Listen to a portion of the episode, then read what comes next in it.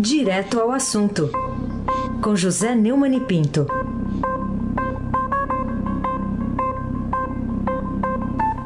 Atenção que não é eco, tá? Já eu aviso que não é eco.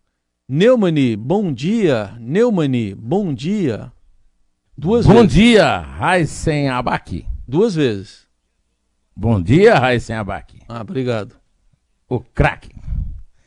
Bom dia, Carolina Ercolim, tintim por tintim. Bom dia. Bom dia, Almirante Nelson e o seu pedalinho. uma vez Flamengo, Flamengo até morrer.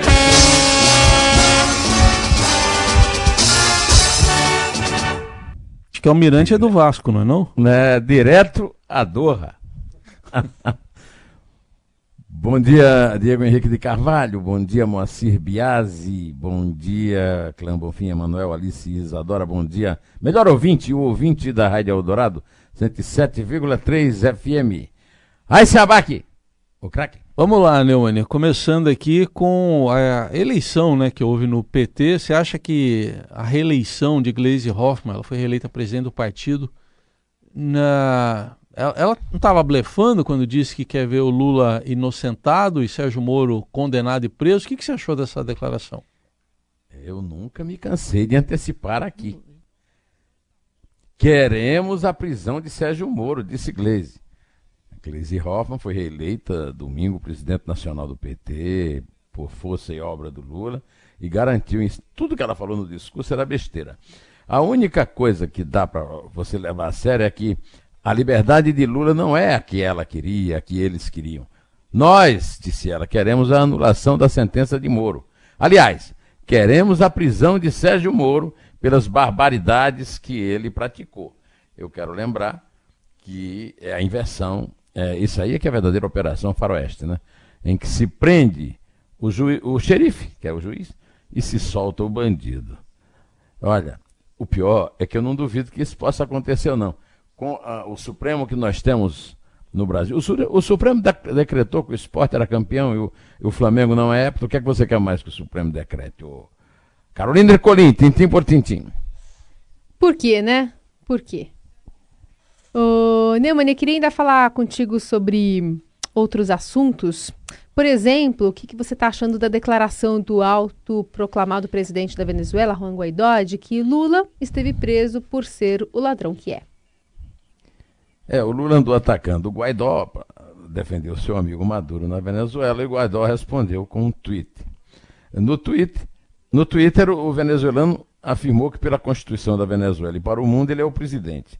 Aí completou: diferentemente de você, que é um ladrão condenado, você e Maduro foram parceiros do saque aos nossos povos por meio da Petrobras, Odebrecht e PDVSA. PDVSA é a estatal venezuelana do petróleo. Felizmente, as instituições brasileiras ainda são fortes. E você foi preso por seu ladrão que é. Hoje está livre, mas não é inocente. Você provavelmente vai voltar para a prisão, enquanto muito em breve haverá justiça e liberdade na Venezuela. Não há o que dizer. Lula, de fato, não é inocente. Lula, de fato, está solto porque tem amigos no Supremo. Lula, de fato, é ladrão. É ladrão, ladrão e lavador de dinheiro. Não sei até quando eu vou poder dizer isso aqui, mas por enquanto eu posso, porque ele é condenado em três instâncias por nove votos de juiz, ministros e desembargadores a zero. Só que por seis a cinco o Supremo o soltou num, num, numa leitura absurda da Constituição. Então, enquanto eu puder dizer que você é ladrão, Lula, você é ladrão, ladrão, ladrão e lavador de dinheiro. Aí sem abaque, o craque.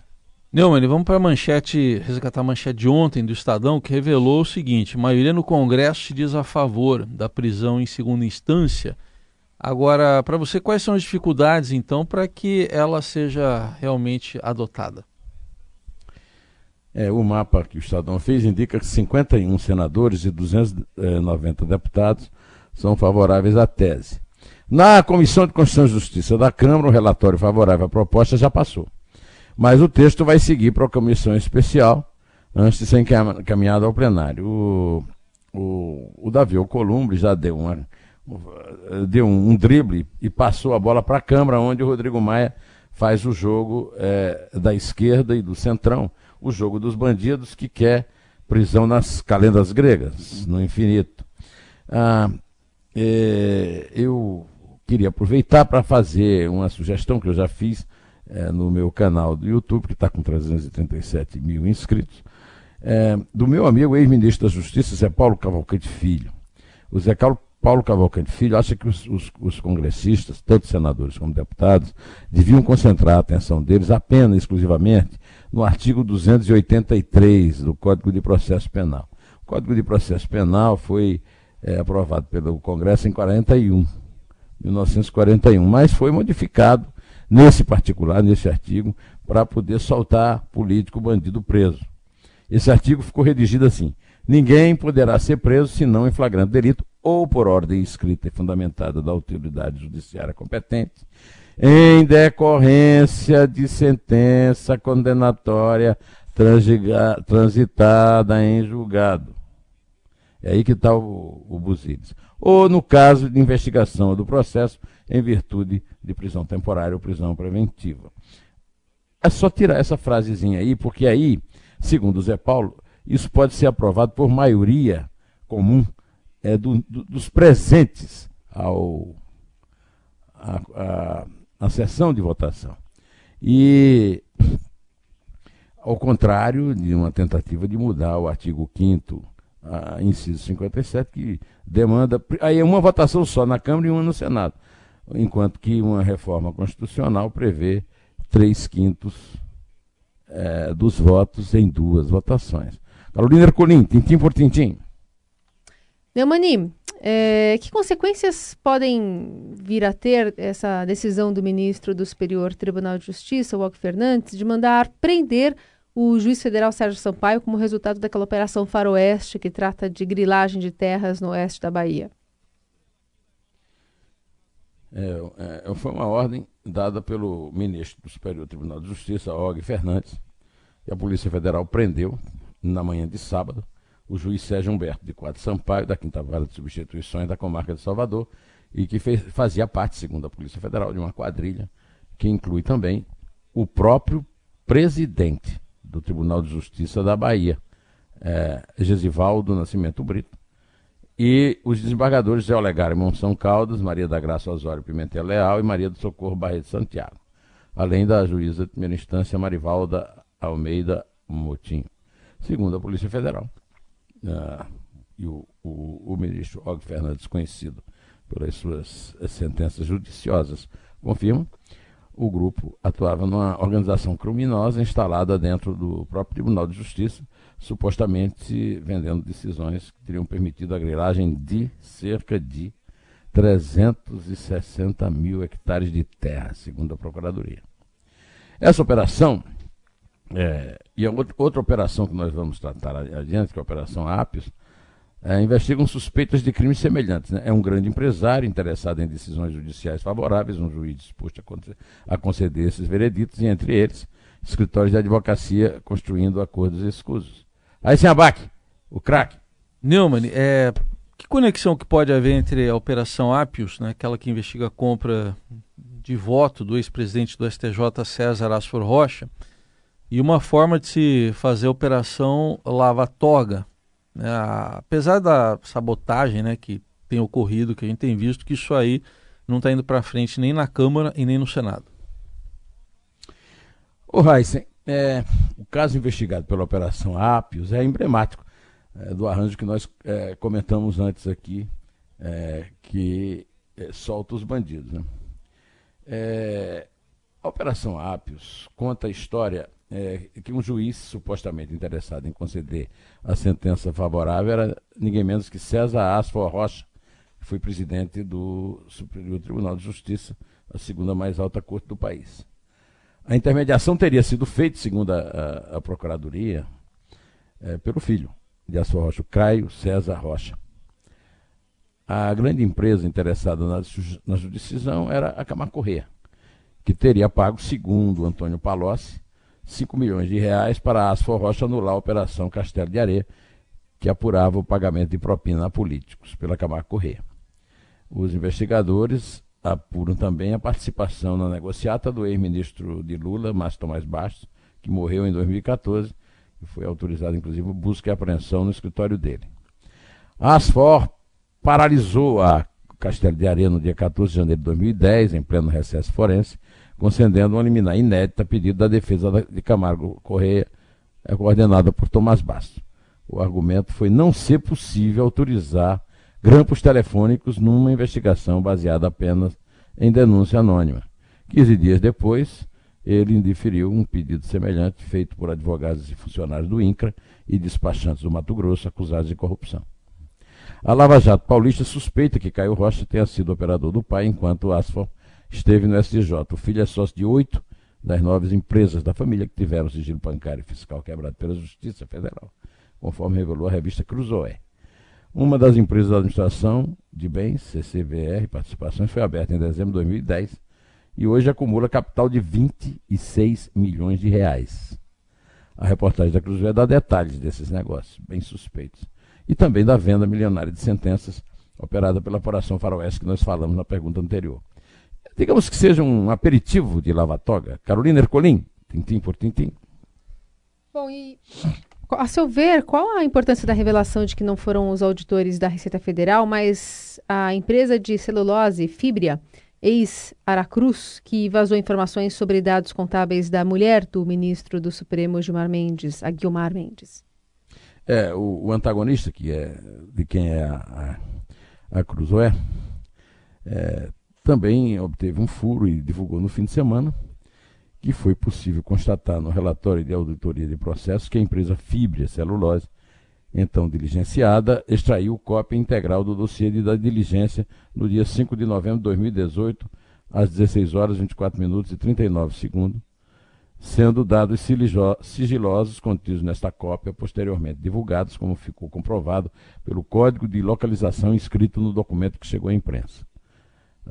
A constatação derruba a versão de que o vazamento dos dados teria sido obra dos auditores, de acordo não apenas uh, da própria uh, auditoria da Receita, mas de um ministro do Supremo chamado Alexandre de Moraes, que atendeu ao pedido da Sindifisco, que devolveu ao trabalho o, o auditor responsável por essa atrapalhada. Foi realmente uma atrapalhada, segundo a apuração feita pela Receita e que levou o ministro Gilmar Mendes a chamar auditores de bêbados, loucos, que era um caso de psiquiatria, e outros é, e outras diatribes, para usar palavras menos pesadas a respeito do que o, o Gilmar falou. No relatório, a Receita reiterou que os dados de sigilosos repassados à imprensa, no caso a revista Veja, constavam da análise de interesse fiscal sobre o contribuinte Gilmar Ferreira Mendes e seu cônjuge o auditor responsável pela seleção dos casos a serem apurados, inclusive do ministro, juntou vários dossiês no mesmo arquivo PDF e o enviou ao colega que faria as intimações eletrônicas, procedimento que começava a ser implementado. Ao ser intimado do seu caso, a Fibra pediu a retirada do sigilo para poder acessar o documento e aí o auditor, por imperícia, segundo a Receita, acabou tirando o sigilo de todos os dossiês e permitindo que a empresa tivesse acesso à análise referente ao ministro. Em nenhum momento, segundo os auditores da Receita, a empresa alertou a Receita sobre o acesso ou a impressão do documento sigiloso. A Corregedoria, eh, segundo o documento obtido pela Cruzoé, eh, disse não restar dúvida que não foi o acusado que divulgou os dados sigilosos à imprensa, e sim a fibra celulose, antiga Aracruz, como lembrou eh, a Carolina assim como não há qualquer elemento que indique conluio entre a empresa e o servidor do fisco.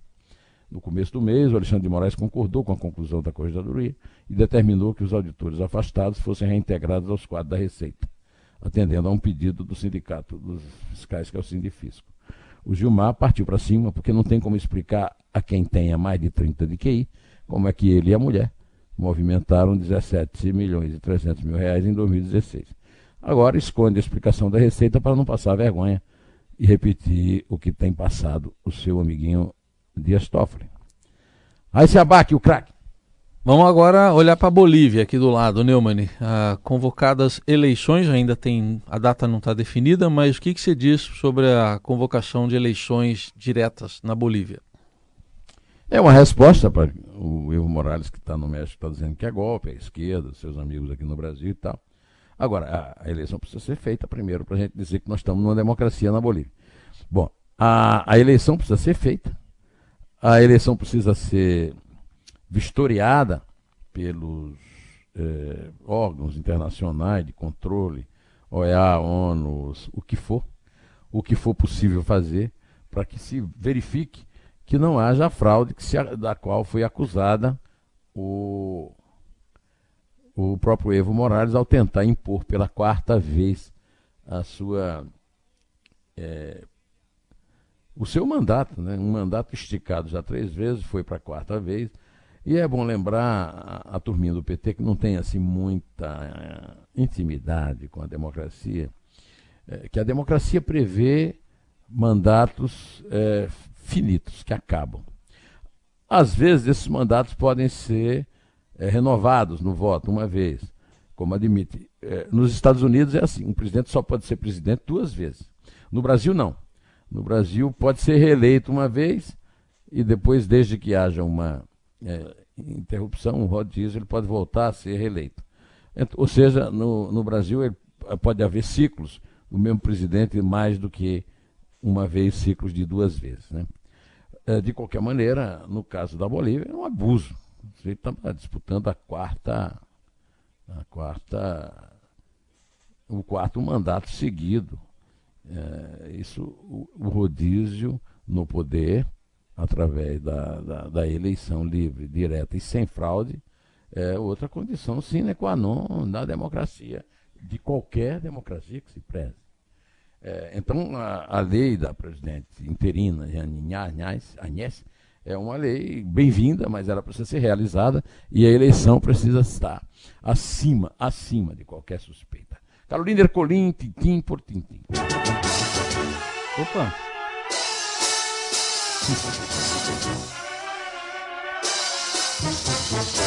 Qual será o assunto agora? Qual será o assunto se não for comemorar os dois títulos mais importantes do futebol profissional em 24 horas e sem jogar a rodada de um deles, né, mãe?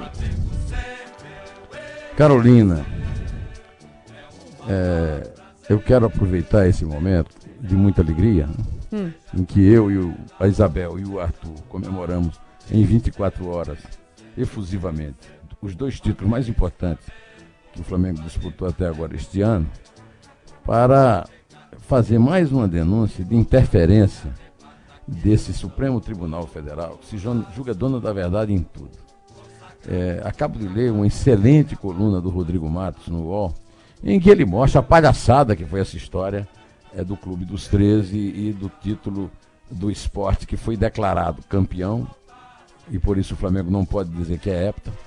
Então eu quero aproveitar que, da mesma forma que eu digo que o Lula é ladrão, eu digo que o Flamengo é hepta campeão. É, sete vezes campeão. Aliás, eu nem, não sei se posso dizer que é hepta, porque na, no rigor da língua, teriam que ser sete vezes seguidas, ao estilo. É, como é que chama, rapaz? Evo Morales.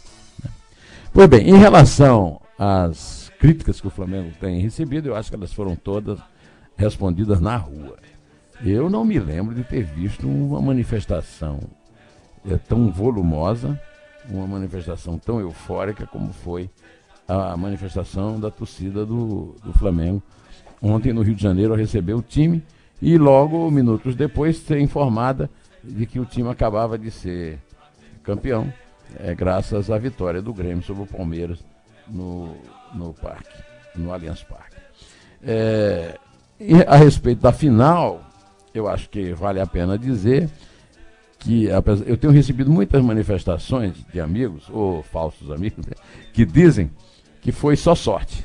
Não, não foi só sorte. É, o que acontece é elementar. Todo mundo sabe que o River costuma tomar viradas em fim de jogo.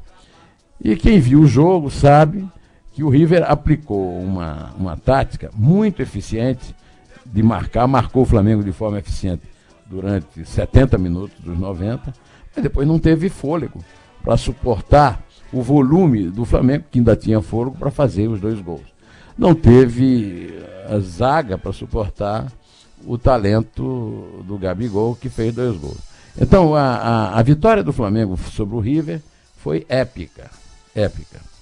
É, ela faz com que o Flamengo conquiste o seu segundo título e que no dia é, que no, meados de dezembro, no dia 21 de dezembro, se passar pelo primeiro jogo, né, enfrentar o Liverpool 38 anos depois. É, em 81, o Flamengo foi campeão do mundo, batendo o mesmo Liverpool por 3 a 0 Hoje as circunstâncias são diferentes, o futebol é diferente. Eu não sei, nós vamos ser campeões do mundo. Mas eu já estou comemorando, ainda com voz, dois títulos em 24 horas. Eu pensei até em torcer pelo Palmeiras ontem, é, para que o Flamengo fosse campeão em campo, quarta-feira no Maracanã contra o Ceará. Mas depois, o, o, o jogo do Palmeiras com o Grêmio foi tão ruim, foi absolutamente a negação do bom futebol até aí os 20 minutos do segundo tempo, quando os dois times resolveram jogar.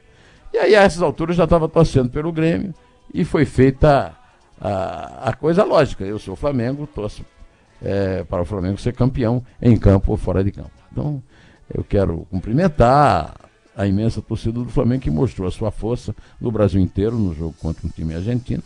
E também é, dizer que estamos aí à espera de que essa comemoração se estenda para o dia 21, mas não se pode dizer nada, porque hoje, infelizmente, a distância, o abismo entre o futebol brasileiro e o futebol, entre o futebol latino-americano e o futebol sul-americano e o futebol europeu é muito grande.